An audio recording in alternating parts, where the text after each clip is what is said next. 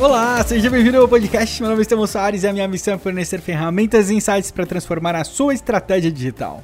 E no episódio de hoje, eu vou falar porque o marketing digital não é um negócio. Ou você acha que o marketing digital é um negócio?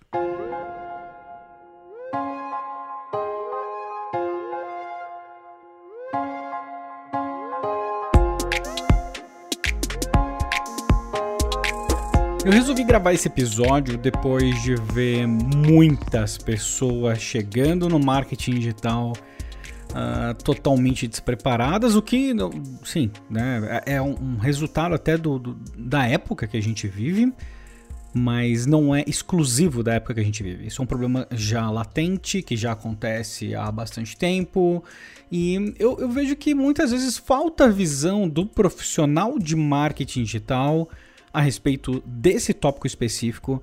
E se você é empreendedor ou está ouvindo por outros motivos, isso serve para você também. Então, falei, poxa, por que não? Esse é um ótimo assunto para a gente tratar.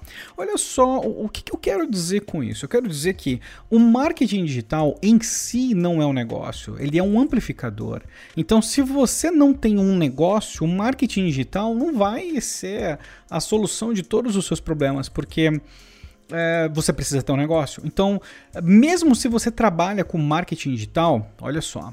Você vende o quê? O serviço de produção de conteúdo. E aí, o seu produto, o seu negócio é: eu produzo conteúdo para redes sociais. Tá? O marketing digital é um termo muito meu.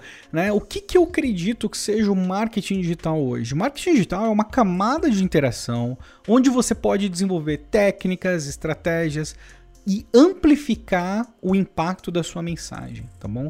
Agora, se você não tem uma mensagem, você vai amplificar o quê? Né? Não tem o que ser amplificado. E esse é um problema porque as pessoas vêm para o marketing digital querendo que o marketing em si resolva o problema que é um problema de negócio. E aí não tem o que fazer, né? Marketing digital faz milagre, mas nem tanto, né? vamos, vamos ter calma nesse momento. E eu sei que muitas vezes, do ponto de vista do profissional, esse é um critério que não é analisado, mas a habilidade da pessoa entender do negócio dela e o que ela está fazendo é um fator decisivo do sucesso dela no mercado digital. Então, se você estiver oferecendo, você fica ciente disso. Se você for uma empresa, você fica ciente disso também. Eu peguei alunos recentemente que não sabiam falar o público-alvo delas. E eu sei que você acha que isso é super básico, né? O básico é você saber o seu público-alvo, saber com quem você está falando. Mas quando a gente vai para as trincheiras, quando a gente vai para a prática, quando a gente vai no dia a dia conversar com o um empreendedor, o que a gente vê é que na prática muitos deles não sabem fazer isso. Né? Muitas vezes eles não têm noção das ferramentas do digital também, e por isso falta a percepção de como definir bem um público. V vamos eu falo para você assim: define o um público-alvo de uma marca, mas você não tem nenhuma ferramenta de marketing digital para poder fazer essa qualificação. E aí você fala, é, ok, eu posso definir, até por conta do conhecimento que você já tem, mas percebe que fica um pouco mais difícil uh, tratar isso de forma assertiva se você está olhando só um ponto de vendas, por exemplo. Né? O que, que vai fazer de diferença efetiva né, o seu público-alvo específico num ponto de venda se você não está tratando de uma ação que é direcionada para esse público? Percebe? Se você não está fazendo marketing, se você não está executando, se você não está amplificando essa comunicação de forma direcionada para um target específico, o que isso impacta? E eu vou te responder, óbvio, impacta em muitas coisas, inclusive no desenvolvimento do produto, nos tipos de serviço que você oferece, como você entrega, tudo é impactado pelo público. Tá? Então é uma grande pegadinha, porque se você não entendeu exatamente quem é o seu público, como é que você está entregando uma solução para ele? Né? Existem algumas soluções genéricas, mas quando a gente fala de soluções genéricas, elas são incrivelmente difíceis de serem vendidas às vezes. Né? Se eu viro para você e falar assim, pô, vou lançar um negócio aqui de, sei lá, entregar marmita. Beleza, conveniência, a comida tá congelada, tal, e ok, mas uma concorrência surreal, né? Já não é um produto para todo mundo, mas eu falo, tem marmitas fit aqui, o, plano de assinatura para receber refeições em casa, para não chamar de marmita, por exemplo, né? Uma coisa desse tipo. tem um mercado gigantesco por trás disso, mas percebe? Quando mais eu vou afunilando, mais eu entendo o que o público impacta diretamente no desenvolvimento do meu produto, do meu serviço. Vou oferecer serviço de marketing digital, falando, ah, eu trabalho com marketing digital. Beleza, beleza, ok. O que, que você faz? O que faz? Responde para mim. Fala para mim na boa, na moral aqui, nós dois. O que faz um profissional de marketing digital?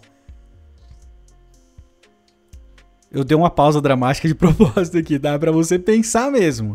E eu acho que você pensou várias coisas. Eu acho que nenhum. Assim, se a gente sentar para conversar, ninguém pensou exatamente a mesma coisa ao mesmo tempo. Porque o profissional de marketing produz conteúdo? Produz. Pode fazer análise? Pode. Pode trabalhar com inteligência artificial aplicada à análise de dados? Pode. Pode trabalhar com BI? Pode sim. Pode fazer anúncio também? Claro, com certeza. No YouTube? Pô, com certeza. E-mail? Faz e-mail? Faz e-mail marketing? Inbound. Inbound marketing faz também? Uh, estratégia de CRM? Pô, com certeza. O que faz um profissional de marketing digital? Entendeu? Faz tudo. Faz tudo, tô brincando. Trabalha com Photoshop? Pode, pode trabalhar com Photoshop. Premiere, After Effects? Opa, com certeza. Alguns sim. Faz uma ediçãozinha marota aí no, no vídeo? Beleza, fantástico. A gente começa a conversar, é infinito. Copy? Pô, beleza, copy faz também. Né? Então, é, o que, que não faz o profissional de marketing digital? Não, tô brincando, deu uma exagerada aqui. Mas na verdade é, é para deixar claro que quando você não sabe para quem você está entregando algo, você tem um problema muito grande. Né? Mas é, esse não é o foco de toda a minha conversa hoje. É mostrar que só o marketing digital em si não é um negócio. Se você oferece, se você é uma agência, o seu negócio é a agência, você oferece serviço de produção de conteúdo. Acabou o Facebook, você produz conteúdo ainda? Produz. Acabaram todas as redes sociais ainda. Você ainda pode produzir conteúdo sem ser em redes sociais? Pode, pode. Quantas plataformas que não existem que não são redes sociais, mas estão no digital? Né? Uma plataforma de jogos, de repente, entendeu? Você pode produzir mensagens direcionadas para pessoas que jogam é, Fortnite com uma, um banner lá dentro do jogo. Até comentei isso no Notícias do Marketing hoje. É, então, é, você precisa ter um negócio, as pessoas precisam ter um negócio. E eu tô falando isso com base em experiência prática, trincheira, de ter conversado com várias pessoas que passam por exatamente por esse problema recente, agora durante os últimos dois meses. Esse conteúdo que eu tô falando agora para você, ele não tá desatualizado, mas eu percebi que isso é um padrão e está se repetindo. Você não sabe quanto custa o seu produto, quanto deve custar o seu produto? Né? Você não sabe, eu, eu, vejo precificação uma coisa assim, é, é um assunto para a gente conversar é, definitivamente algumas horas. Né? Preciso até fazer mais episódios de precificação. Vou até anotar isso aqui agora, deixa eu anotar aqui, precificação. Esse é um assunto importante para a gente voltar nele depois. Mas a pessoa não sabe quem é o público, não sabe precificar, não sabe qual é o diferencial do produto, porque a pessoa tá numa rede social interagindo com amigos, familiares, eh, celebridades, influenciadores. Por que essa pessoa vai parar a experiência dela para te ouvir? Né? E eu vejo que muitos negócios não dão conta de, de de responder essa questão. As pessoas estão vindo para o digital muitas vezes achando que o digital é o negócio, entendeu? Não, então eu vou fazer um anúncio, aí vai dar certo. Aí vai dar certo, mas. É, pô, nossa, é, essa aconteceu comigo várias vezes agora nesses últimos tempos.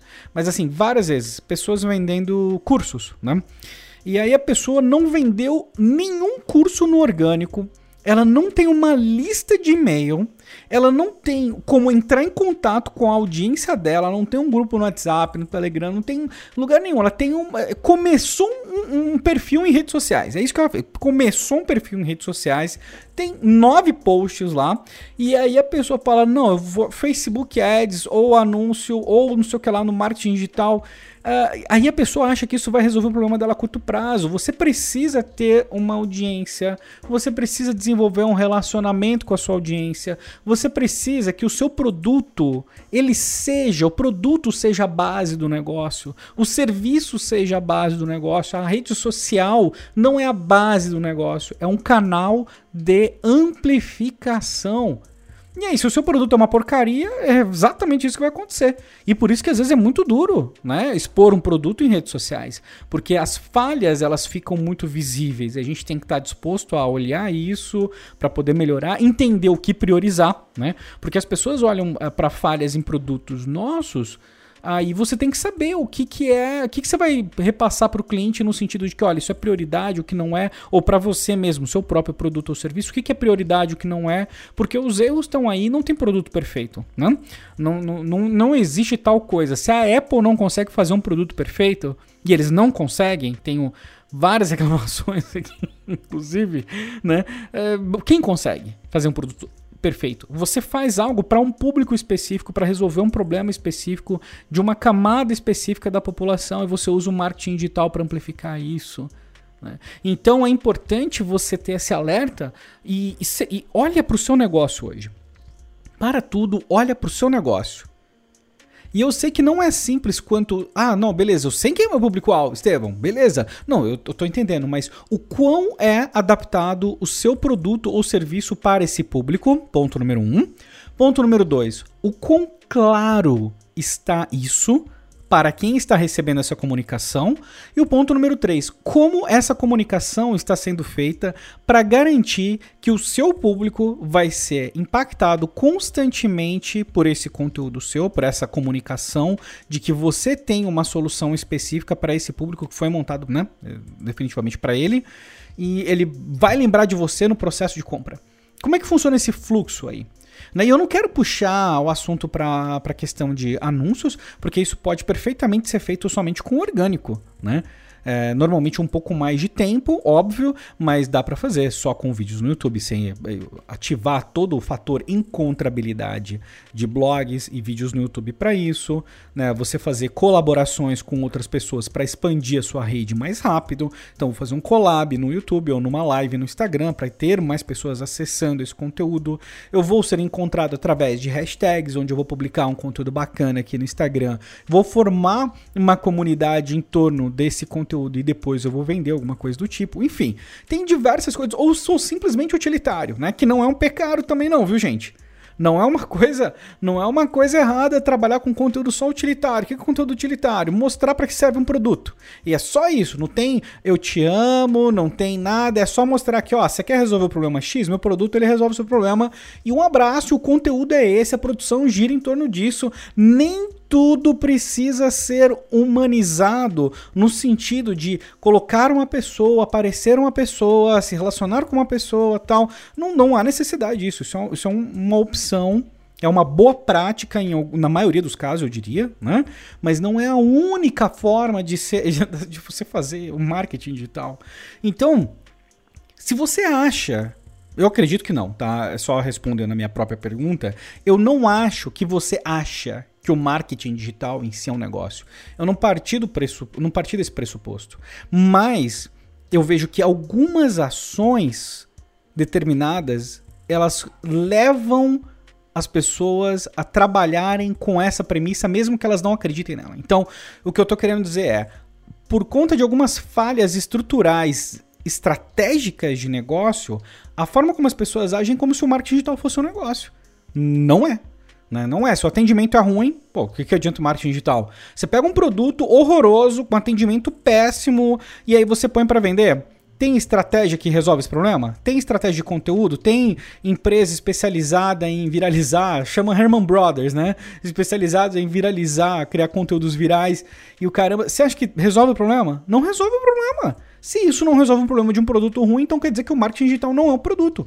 Né? A premissa é básica, mas o quanto hoje, qual que é o peso disso na sua avaliação, tanto do seu produto ou serviço como dos clientes que você tem se você trabalha com marketing digital?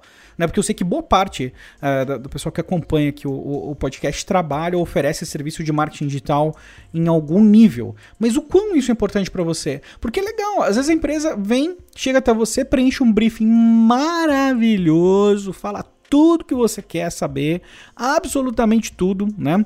Comunica tudo maravilhoso. Nossa, você fala, esse cliente vai ser perfeito, esse cliente vai ser maravilhoso, pessoa fácil de lidar, pague em dia, tudo certinho, mas aí a pessoa não entende do produto dela, ou não sabe o que ela, exatamente ela está fazendo.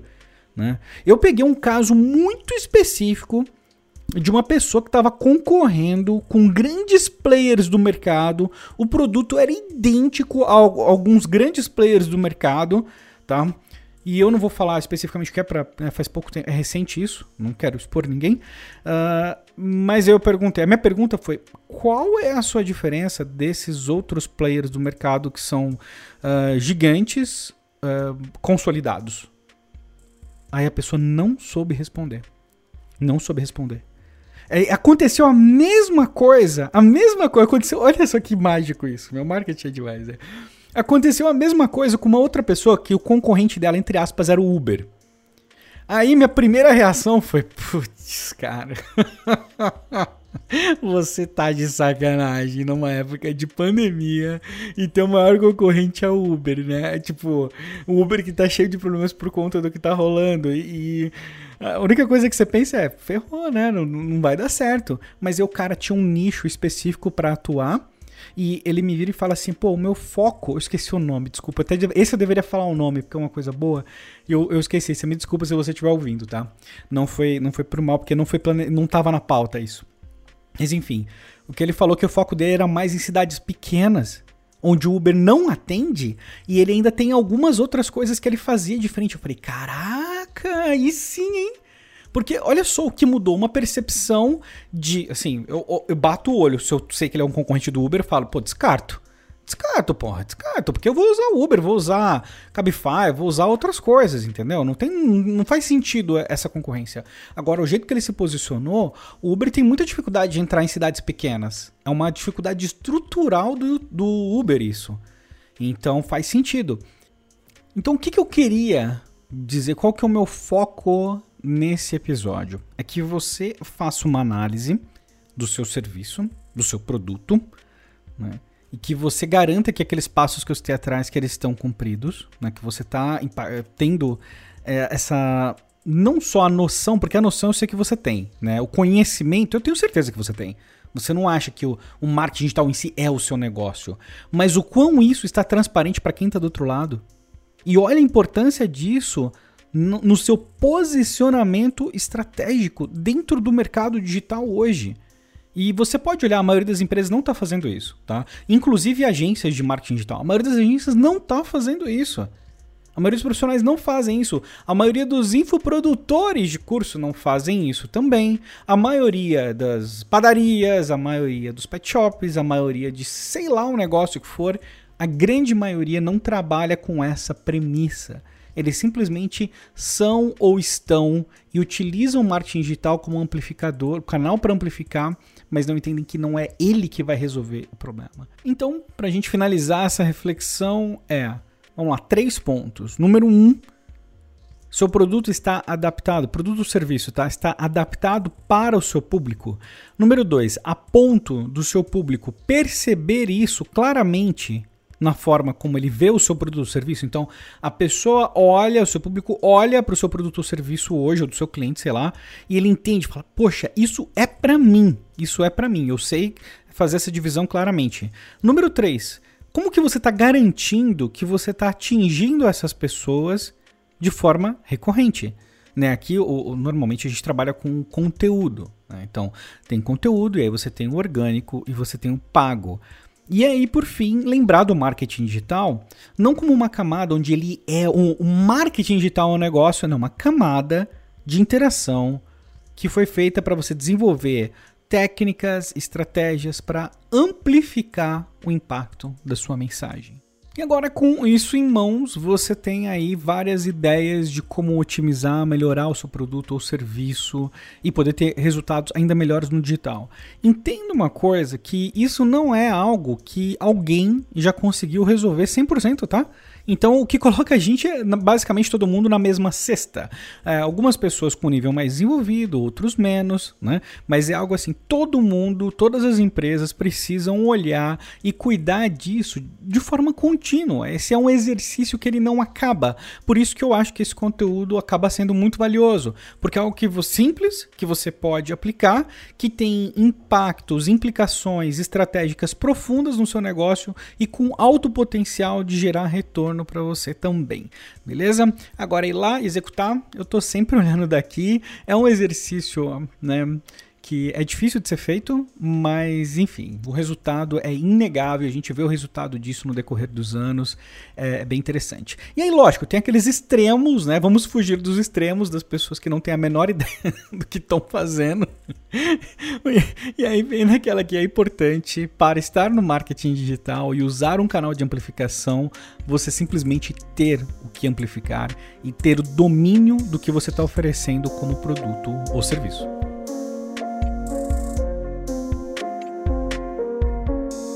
Isso, finalizamos mais um episódio desse podcast de estratégia digital. Não esquece do nosso encontro em toda terça e quinta. Você aparece aqui, vai ter um episódio novo onde a gente vai trocar ideia a respeito de estratégias para o mercado digital. Beleza? Não esquece de indicar o podcast, tá bom? Indica aí para os seus amigos, os seus grupos, para sua família. Quero ver todo mundo aqui para a gente conversar mais sobre essas estratégias, beleza? E assim nós vamos juntos para o próximo nível no marketing digital. Um grande abraço e um ótimo final de semana.